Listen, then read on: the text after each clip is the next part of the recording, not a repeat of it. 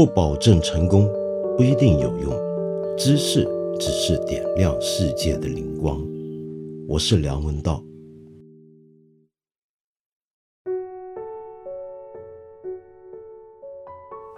我打小呢数学就不好，不过不知道是不是因为恰恰因为自己数学不行啊，所以反而很变态的，就是有种心理。偶尔就是想忍不住要看一些数学方面的东西，这是什么样的心理呢？我也不太了解。无论如何呢，我今天呢想跟你介绍一些我书上看回来的东西。我们过去两个礼拜呢都在谈文学经典，那么今天呢我们换个口味，你陪我一起帮帮我来认识一本数学入门书籍。为什么今天会要讲数学呢？跟我们今天面对的这场新冠肺炎有关系吗？其实是有关系的。我之所以今天想要介绍这本书，恰恰就是因为最近大家都在谈我们这场新冠肺炎到底什么时候能够出现拐点呢？至少是在中国国内的传播情况什么时候能够到达高峰？什么时候会开始下滑？什么时候我们才能够迎来比较正常的日子？这是大家都很关心的事儿。那么这个事情其实就已经牵涉到数学了。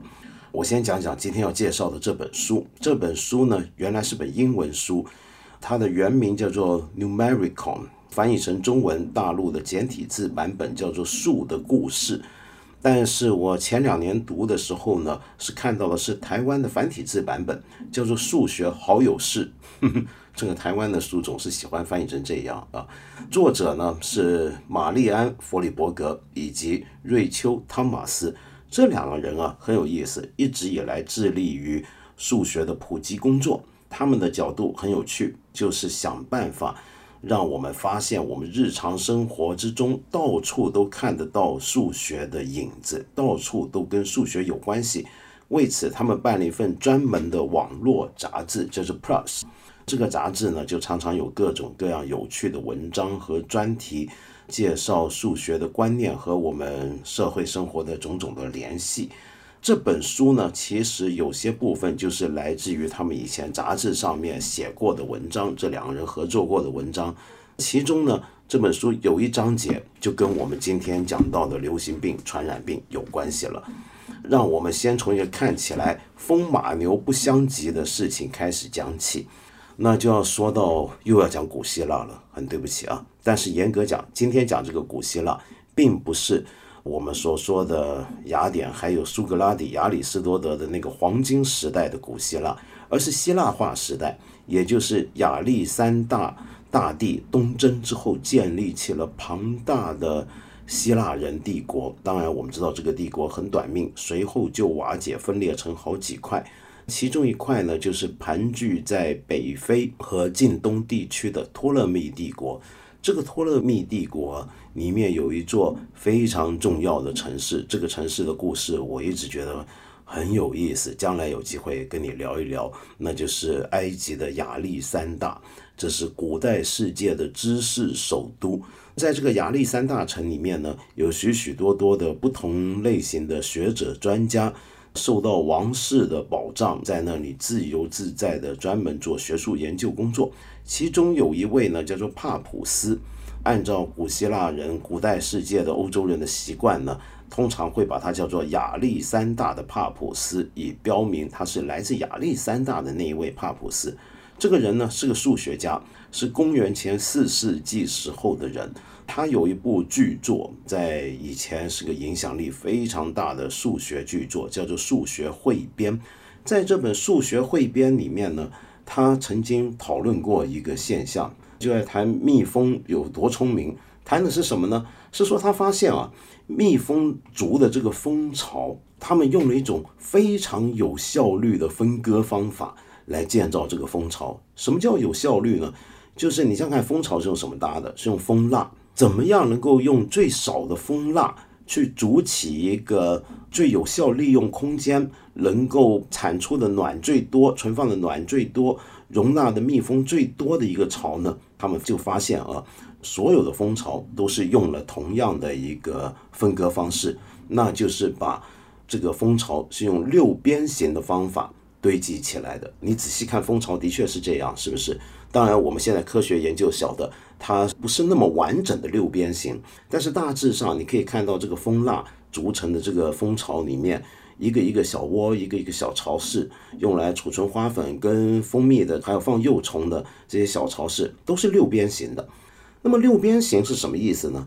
六边形，它就说是把平面分割成大小相等区域最有效率的一个分割方法。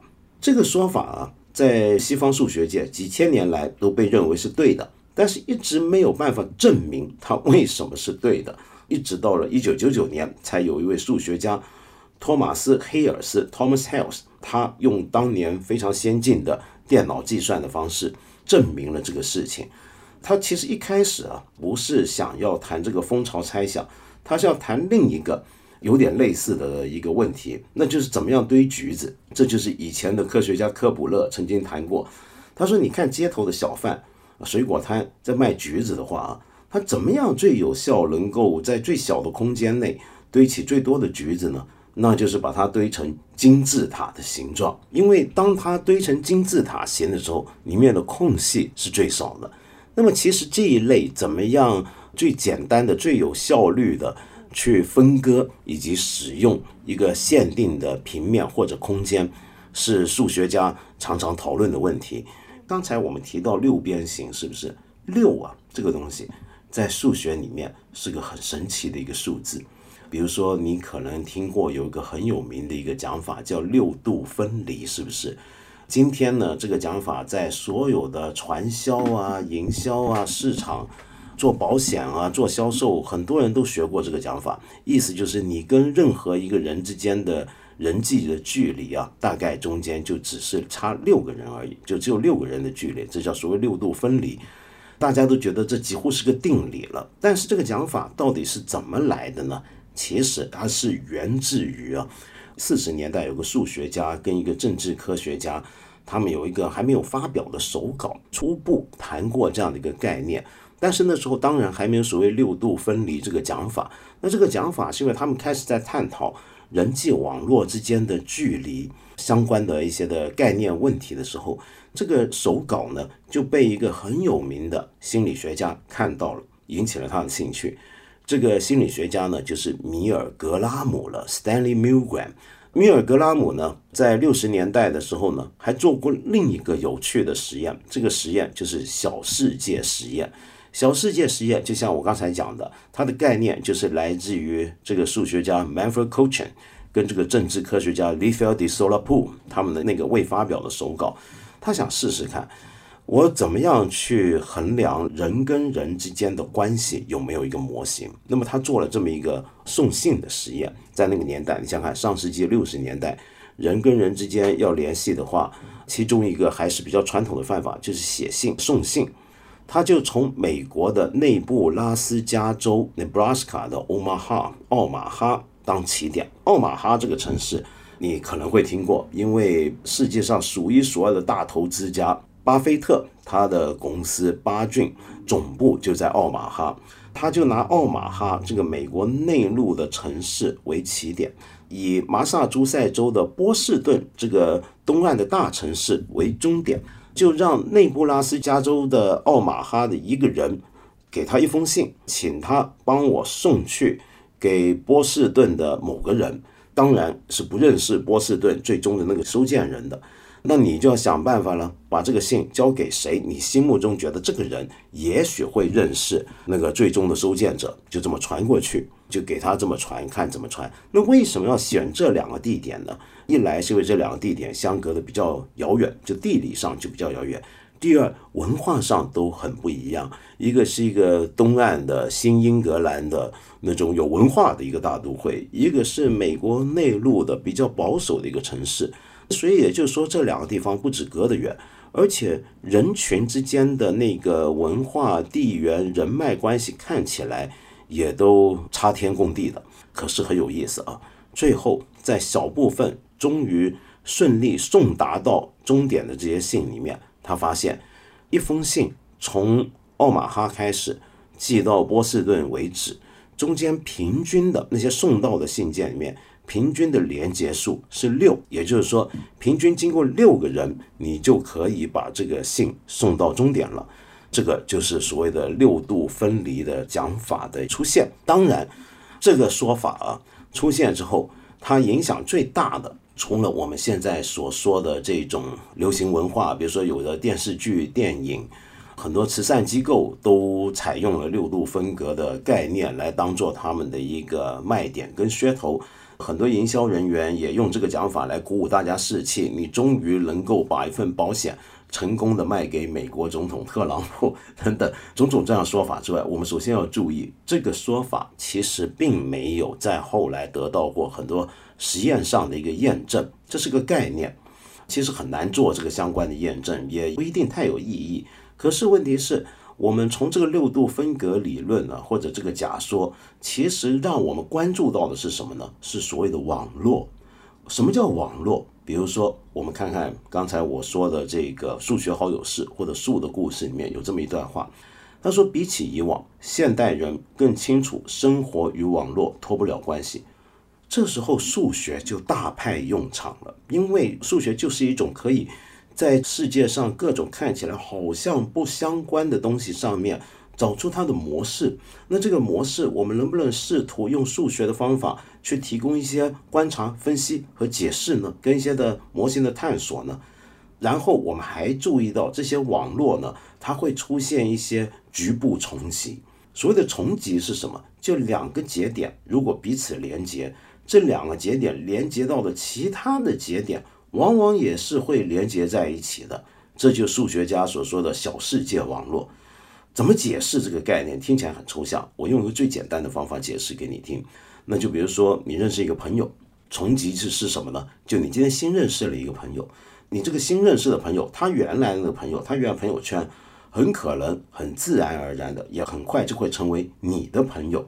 那这时候，你跟你新认识的朋友关系就再也不是一个点对点的一个单线关系，而是中间还牵涉到许多其他你们共同认识的朋友，这些朋友就会形成一个重集。那形成这样的重集有什么意义呢？对我们研究网络这件事情，其实是有意义的。在这里，让我们再次回到刚才讲的六度分隔理论，然后我们再拉回去这个重集的概念，你就会比较了解了。说到上世纪啊，九十年代的时候，就有两位数学家，有两位学者，一个是 Stephen Strogatz，另一个人叫 Duncan J. Walsh，史除盖兹跟瓦兹，他们在九零年代末的时候。就试图重新研究一下这个所谓的六度分隔这样的一个讲法，它背后有没有一个数学的一个模型在里面？他们这个研究结果，我们今天可以这么来讲：，比如全世界七十亿人，我们先把这里面比较有特别社交模式的人先拿掉。这些人包括什么呢？比如说婴儿，婴儿有社交吗？恐怕没什么社交吧，除了跟爸爸妈妈或者家人之间之外。那么我们把这类人先拿掉的话，剩下来。我们一般人，那就是五十九点五亿人。这五十九点五亿人呢，他们做了一个假设，假设每个人都能够认识三十五个人，然后两个人之间呢，最后就发现他们的距离呢，平均距离是六点三四人。然后呢，再进一步发展，重新做了一次这个新版本的米兰格兰实验，就刚才讲的那个 Milgram Test 米尔格拉姆实验。这一回的实验呢？跟以前不一样是怎么样？就以前的时候是用传统信件，一个人交给另一个人的方法去传信，这时候呢，则是透过崭新的互联网技术来通行这些中间的讯息。结果发现啊，你如果用电邮这么去传的话，从你手上发一个邮件到一个你不认识的很遥远的地方人中间是六，可是如果是用推特，那是三点四三；如果用脸书，那是四点七五。这说明什么？这说明在互联网时代，在社交媒体时代，全世界的人跟人之间这个距离啊，再也不是六了，很可能是会变得更加接近。然后我们说回刚才讲那个重集啊，你就会发现，在任何这样的一个网络里面，必然有几个节点，它们中间是有大量的连线的。那这样的大量的连线，就是刚才我讲的，比如说你新认识一个朋友。这个朋友呢，他可能不是一般的朋友，这个朋友是个人缘特别好的人，他有一大票朋友，所以你认识了他之后，你就等于能够直接或者间接的把你的人际圈子扩得很大了。有这样的人，那这样的人就是一种超级的节点，一种超级能够构成大量连线的超级节点。同类的情况呢，我们不只能够在人际关系上看到。举个例子，你现在搭飞机，你就会发现飞机的这个航空的路线，全球航空的网络也有类似的情况。全球的航空运输网络里面呢，你会发现有好几个很重要的节点，比如说我们北京首都机场这样的一种节点，它是什么情况呢？就是说，假如今天下大雪，天气不好，它要暂时封闭，那受到的影响波及的范围可就太大了。那是为什么呢？因为它会涉及到大量的连线，有许许多多中国跟海外的航班往来是要经过北京，然后才到达我们内陆其他城市的，又或者是国际之间的路线的沟通也都要经过它，所以像这样的就是一个超级的节点，在航空业来讲，这就等于是航空枢纽了。讲了这么半天。我们讲的这些事儿跟传染病有关系吗？它当然有关系了。我想你越听越能够感觉到，这个传染病跟它的关系是逐步走近了。在传染病学的研究里面，在流行病学的研究里面呢，人类大概是在二十世纪初期没多久，一九二零三零年代的时候就开始试着。用数学模型呢来帮助我们了解流行病。那主要的灵感是因为当年你知道，一九一八有一场西班牙流感，有一个比较高估的数字是说它至少杀死了一亿人，那是一场非常可怕的流行病。受到这场事件的震撼，那么大家都在想办法，用各种各样的方法来了解流行病。可能有的病理学家就会探讨。这个治病的原因，还有出现了我们现在的公共卫生学里面呢，就会用数理模型的方法，想要了解传染病的传播，它的途径跟它的范围到底能不能够被清晰的勾勒出来。更重要的啊，就能不能够准确的预测接下来它的走向，从而使得我们呢能够采取一些措施，并且还要同时估计哪些措施是最有效的。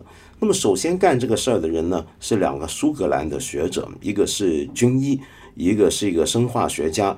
那其中一位呢叫克马克，另外一个叫麦肯德里克。他们呢很早的时候就在那个年代就设计出一个模型，这个模型呢叫 SIR，S-I-R。那这个模型呢指的是什么呢？其实很简单，这里面 S-I-R 的 S 指的是可能会被感染的人，目前还没被感染，但是容易受感染的人。I 是什么呢？就是 infected，就是已经被感染的人；R 就是 removed，已经康复的或者干脆已经病死的。掌握这三群三个集合之间它们的关系、它们的变化的趋势，就是 S I O 模型要干的一件事情了。这个模型当中呢，有一个很关键的一个数字啊，那就是疾病的我们一般讲的传播率，或者我们可以把它叫做基本传播系数。或者是叫做基本的再生数 （basic reproduction number），那么这就所谓基本再生数，就是一个病人他能够传染给别人的一个平均人数。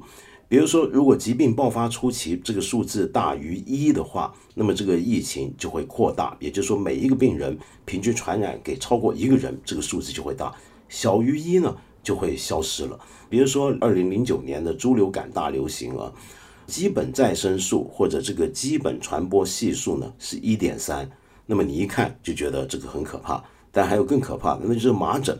麻疹呢一般高达是十二，就一个人可以传给十二个人，那这是一个很可怕的数字。可是问题是这个数字啊，我们会发现从古到今的传染病、流行病。它的这个传播数字，这里面会牵涉到一个很重要的问题，那就是这个人之间的接触的方法模式会不会不一样？比如说，在以前黑死病这种非常古老的传染病，它的疾病的蔓延方式呢，就好像池塘里面你丢块石子，那个涟漪散播出去的那个速度一样。那你大概能够看到，就一个人他走路也好，骑马也好。它从爆发地点，它是往外扩散，是同心圆的方式往外扩散。那是因为以前的人的移动旅行方式跟地理上的距离呢是成正比的，这么传播出去。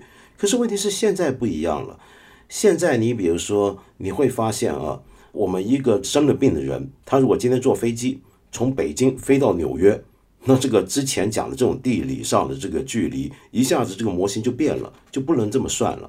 所以后来有一个物理学家呢，就重新定义传染病里面这里面我们所讲的距离。他不再用这个公里啊、英里啊这样的一个方法来计算，而是用人在两个地点之间旅行的比例来定义距离。比如说，根据它的标准的话，从伦敦到纽约就要比从伦敦到德国的一个城市叫阿布兹克明德要近得多了。尽管地理上这个伦敦到纽约其实远得多。但是问题是，每天从伦敦飞到纽约的旅客的比例要远远高过从伦敦飞到这个刚才我说那个大家可能没听过的叫阿布兹格明德的这个城市，是不是？同样的道理，我们看到武汉，当它这个疫病爆发的时候，很容易受到波及的城市，可能并不一定是离它最近的地方。当然，我们知道离它近的地方现在也都比较惨。但是，你比如说相比下，湖南的长沙。受影响的情况，或者是安徽附近受影响情况，可能说不定要没有重庆甚至北京来的那个威胁要大。那是因为重庆、北京跟武汉之间的这个联系，可能它的中间的旅行的人的比数字比例会更高。从这里呢，就说到了这一次的新冠肺炎爆发一开始的时候。我们可能还记得，当时伦敦的大学里面做过一个数字模型，那么很快的香港大学也做了一些数字模型。那这些模型呢，基本上就是用了刚才说的那样的概念来开始建立起来的。这个模型呢，基本上就是要看，当然有一些假设啊，比如说一开始先参考潜伏期。对我们刚才讲那个 SIR 模型是原始的一个模型，现在很多时候大家会用 SEIR。这个加上个一呢，一就是潜伏期，因为还要考虑潜伏期嘛，对不对？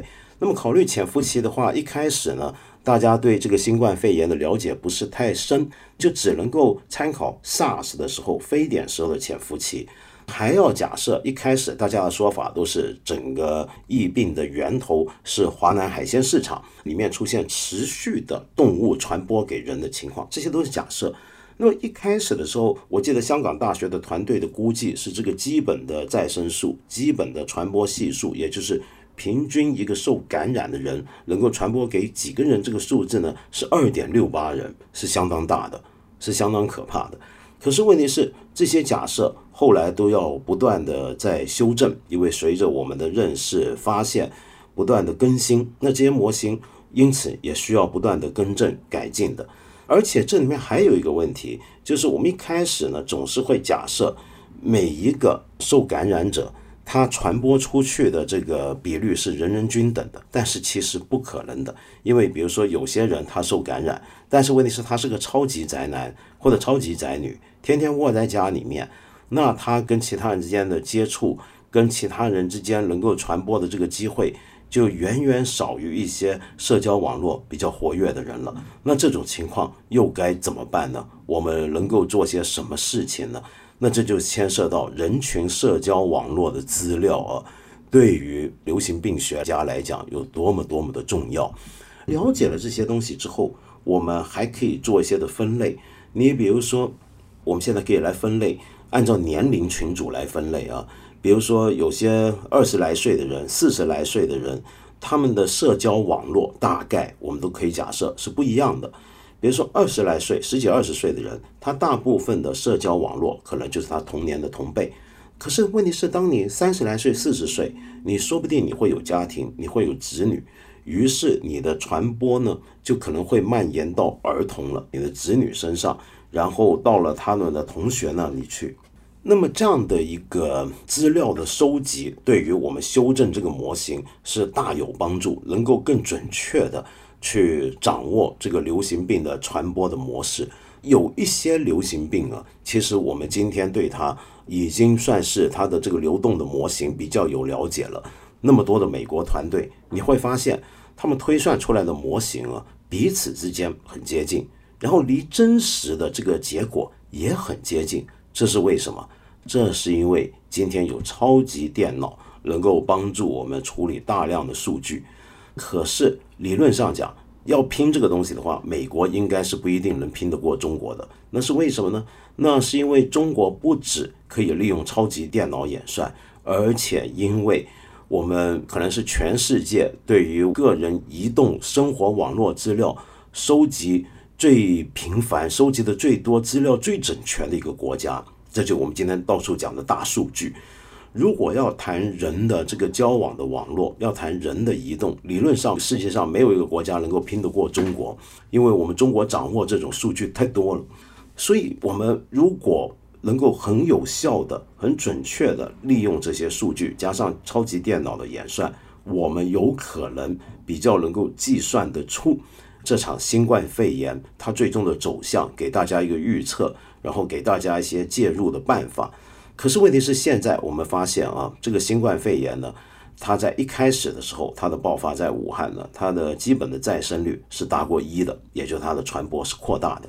但是在有些地方，比如说我现在身在的香港，我看到一个报道，中文大学的一个团队的估计是零点三幺九。那分别在哪呢？就因为香港现在我们是有干预嘛，武汉当然现在已经有强力的干预，但是在一开始的时候。它由于并没有采取干预措施，你记得那个时候啊，我们错过了一个机会。那个机会就是在号称为全球最大的人口移动现象春运开始之前，没有来得及干预，所以它的基本再生率才会大于一。当我们现在采取了一些强有力的干预措施之后，它又会怎么样呢？这就是现在很多学者正在进行的工作了。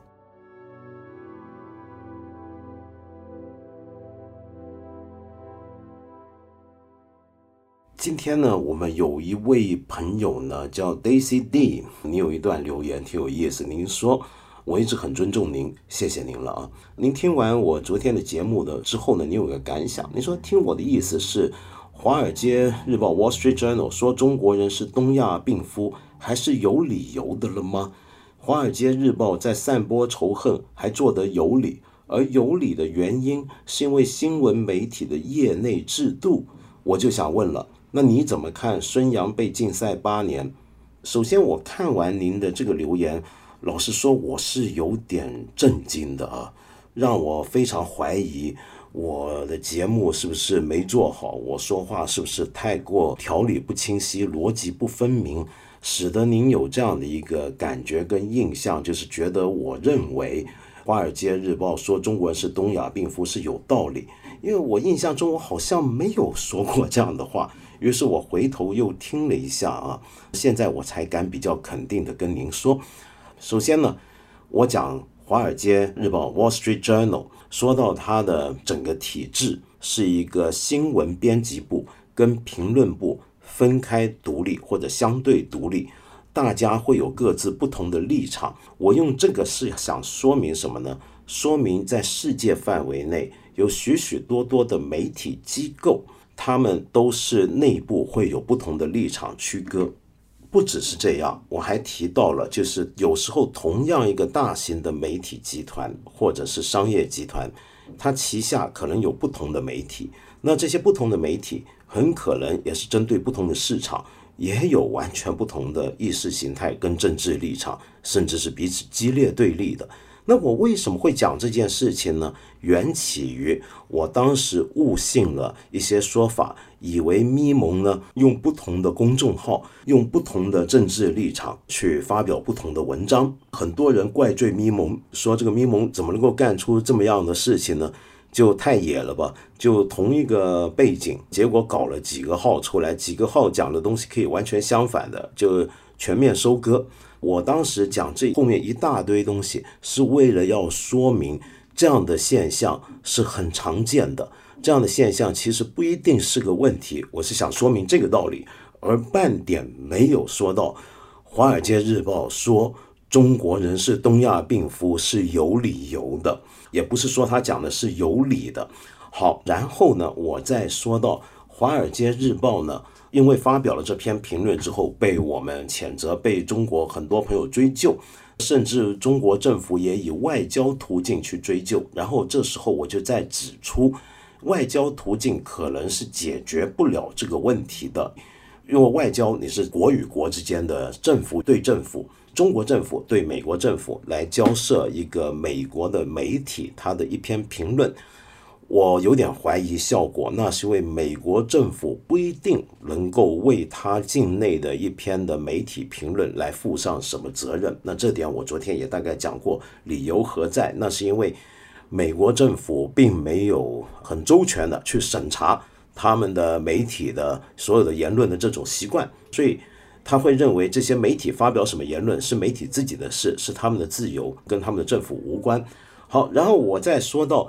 从《华尔街日报》自身而言，这样的一个评论能不能够代表整个《华尔街日报》的立场呢？也都是有问题。那是因为，就是我昨天讲到的，它的内部就是向来有不同的立场。它的新闻有时候会让我们看到有某种倾向，它的评论却出现了截然不同的倾向。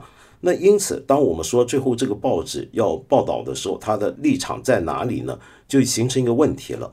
可是我今天可以再补充，既然这个评论这个标题是经过你的评论版的编辑来通过，然后来刊登，甚至来修改的，登在报纸上面，那最终替整份报纸签字，让他能够下场印刷的总编辑，就要代表这个报社去负责任了。这一点是很清楚的。可是我想说的是。即便如此，我们也看到《华尔街日报》里面有五十几位新闻编采人员提出抗议，认为报纸方面的做法不对，那就说明一个报纸内部是有不同立场。换句话说，我从来没有说过《华尔街日报》说中国人是东亚病夫这件事情是有道理。我们要搞清楚一个概念的区别，就有理由跟有道理也是不一样的。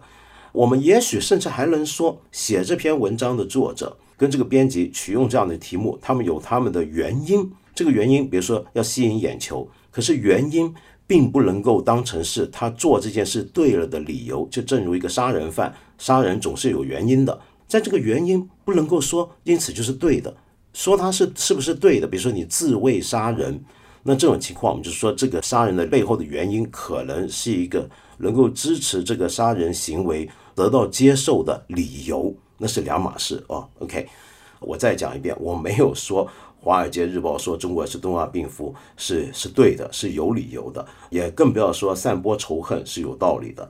然后我再来回应你的问题，虽然我不太理解为什么你会认为这件事情是相关，就孙杨被禁赛八年这件事，我没有什么看法。为什么？因为我现在还没有掌握。让我能够产生出足够判断的资料，使我觉得这个竞赛到底背后的来龙去脉是怎么回事。我暂时还没有办法看到那么多的材料，或者有那些材料是存在，但我没有去把它们全部看完，所以我今天不打算在这里谈这件事情。我知道你一定是对于这类民族问题呢很有兴趣。事实上，这类问题呢，我们过去在我们节目里面也谈过好几次。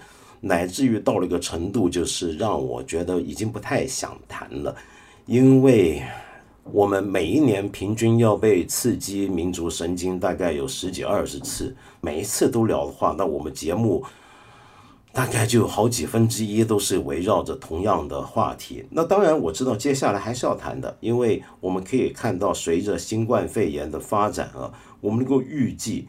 接下来的情况会重复出现，甚至越演越烈，甚至有更大的爆发。比如说，我们最近在谈到有一些，你知道有一些评论就认为，最近像意大利啊、日本啊、韩国，他们的爆发情况都开始比较严重了。于是很多人就认为啊，这个他们为什么不好好抄功课呢？我们中国把功课都早已经做好了，就说明我们做的不错，他们其实照学就行了。类似的讲法呢，其实已经在几个相关国家掀起了一些涟漪了。首先是在他们的互联网上，他们这几个国家有些网民，比如说日本、韩国，注意到了中国有这样的讲法，据说使得有一些人，日本人、韩国人很抓狂、很火大，像这类情况，我觉得将来我们还会看到它逐步浮现。到了那个时候，我们再好好的聊一聊。所以 D C D，首先非常感谢您的尊重，但是我也希望您能够了解，我昨天那个节目所讲的东西，并不是你所理解的这个意思。